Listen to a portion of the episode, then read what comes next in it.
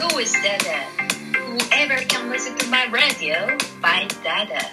皆さんこんにちは、ダダです。7月7日水曜日、今日は七夕です。そして、えー本日2度目の収録をしております。七夕というとね、なかなか天気に恵まれなくって、今日もあの雨がずっと降り続いているんですけれども、全国的にもね、あの大きな土砂災害と起こっている地域もあるようで、本当に皆様一人一人のご無事をね願いたいというふうに思っています。あの早め早めで、えー避難をしなければいけないとかそういった判断があのあると思うんですけれどもどうか皆さんご無事でお過ごしください。えー夏の夜ねあの星座をね探しに、えー小学校の頃だったかな。友達と公園に、えー夜になると出かけて、えー行くことがあったんですけれども夏の大三角形とも呼ばれる、え3つの星座ありますよね。こと座のベガこれを織姫。鷲座のアルタイルを彦星として、え伝説として日本にも馴染みが深いね。この織姫と彦星の物語なんですけれどもあの年に一度ね天の川で会うということなんですけれども、まあ、これはねもともとは中国の伝説だったみたいですね。そして、えー七夕の習わしとして、えー短冊に願い事を書くということがあるんですけど、まあ私も小さい頃にはねあの願い事をたくさん書いて笹の葉に吊るしてねえー願い事が叶いますようにっていうことをやっていたんですけどあの5色の短冊っていうのがあってそれぞれ色が青赤黄色白黒というふうにあるんですけれどもこの色というのは、えー陰陽五行説木火土金水を表して五徳という教えを示しているんだそうです。まあ簡単に言うとそれぞれの短冊の色には意味が込められていて色に見合った願い事を書くと叶いやすいよというふうに言われているとのことですそして、えー七夕にまつわる、えー食文化なんですけれども、えー七夕というとそうめんを食べる風習だったりちらし寿司を食べたりとかねあると思うんですけれどもこういったあ七夕の由来を少し意識してみて一日を過ごしてみてはいかがでしょうか。さて今日は、えーまたまたお便りボックスたくさんいただいているので、えー皆さんからいただいたご質問等に答えていきたいと思います。まずは大五郎さんからコーヒー微糖と美味しい棒をいただきました。ありがとうございます本当にね、大五郎さんは、あの、こういった、ごめんなさい。こういったね、あの、ギフトをね、たくさんくださるんですよ。本当に毎日みたいな感じで。もうありがたいんですけど、申し訳ない気持ちもしていて、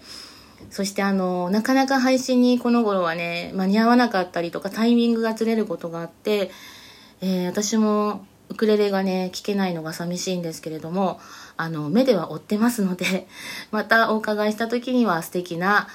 あの、ウクレレの音色を聞かせてください。よろしくお願いします。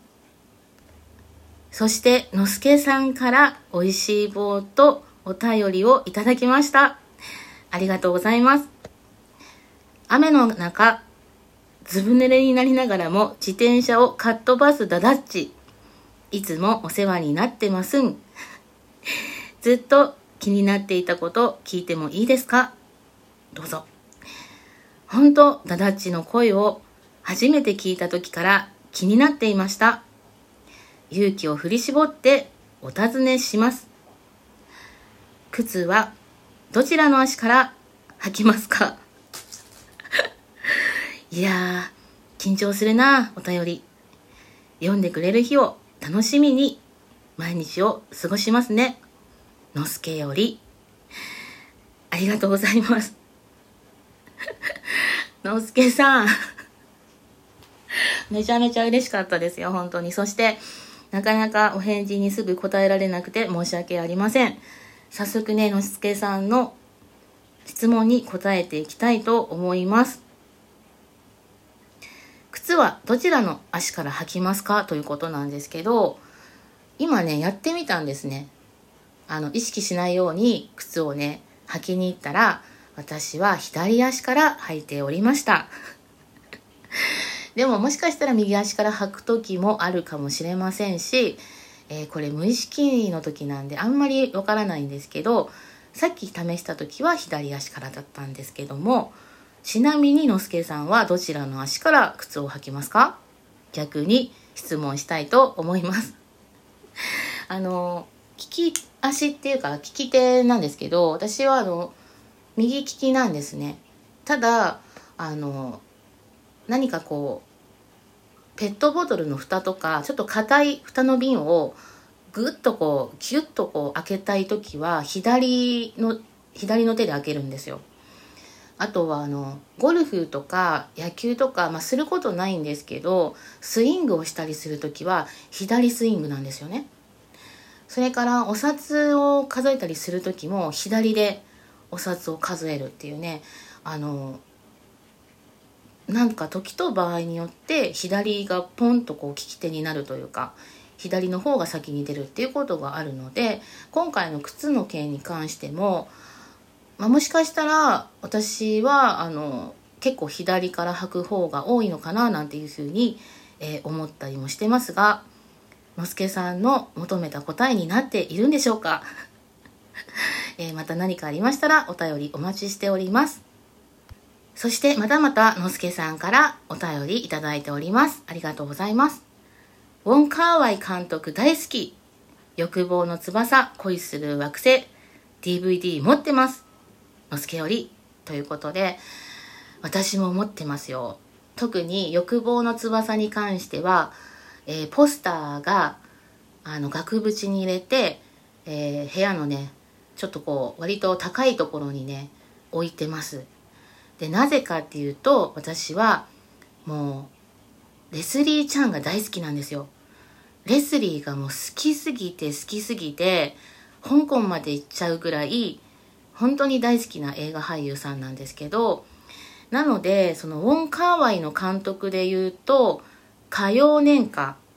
そして、えー、2046でブエノスアイレス、えー、楽園の弓だったかな。で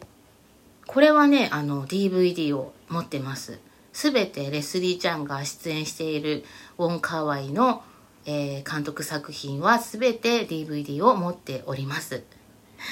なんかあの映画の話とかねすごく好きなんで私あの映画の、え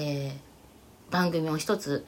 あの持っているんですけどまたね機会があったらのすけさんとお話できたらいいなというふうに思ってるのでえー、またよかったら声をかけてくだされば、えー、このウォン・カーワイ監督についてとことん話し合ってみたいと思います。よろしくお願いします。そして、またまた、のすけさんからいただきました。こんにちは。梅雨ですね。梅雨。梅雨だくですね。あの梅雨ですね。さて、気を取り直して質問です。ラジオトークをはじめ、いろいろな配信系アプリがありますが、配信時に一番嬉しかったことって何でしょうか？ということで、えー、私はですね、あの、このラジオトークを始めたことは去年の11月からなんですけど、その頃は自分で収録を上げるだけだったので、人とのコミュニケーションっていうのがほとんどない時期っていうのが続いてたんですね。で、あの、やっとこう自分がラジオトークが楽しいなって思えたのが、あの収録ではなく生配信をした時から徐々に皆さんとのコンタクトが間近に、えー、こうできるようになってお話ししたりコラボしたりとかっていうことが増えていく中で楽しいなって人と話すのって楽しいし、えー、自分でねこう表現しながら自分の声を届けるってことが楽しいなっていうふうに思うようになったんですけど一番嬉しかったのは、まあ、声をね褒められることはすごく嬉しいです。でもこの今までのこのラジオトークの歴史私の歴史を振り返って一番嬉しかったのは私が一番最初に生配信をした時の、えー、リスナーさんからいただいたお言葉が一番こう印象に強く残っていて、えー、その何気ないコメントだったんですけど私にとってはそこから始まったこのラジオトークなのでとてもとても背中を押してもらって大きなこう大げさなことを言うようなんですけどもこのラジオトーク音声配信によって、えー、自分は救われたなというふうに思ってます今の自分がこうして、えー、皆様の前で配信したり収録したりできるっていうのはそこからの始まりだったなっていうふうに思ってるので、えー、とてもとても感謝しています。なのでもう3ヶ月ぐらい経とうとするんですけれども未だに鮮明に、え強くその時のこととか、えー、気持ちっていうのはね覚えているので、えー、それが一番私にとって嬉しかったことだと思います。ということで、えー、今回の質問はこの辺で終わりたいと思いますが、えー、のすけさんからね、えー、美味しい棒もいただきました。本当にありがとうございます。これからも配信等でどうぞよろしくお願いいたします。そして皆様からのお便りもお待ちしています。ではでは今回はこの辺りで、お相手はダダでした。バイバーイ。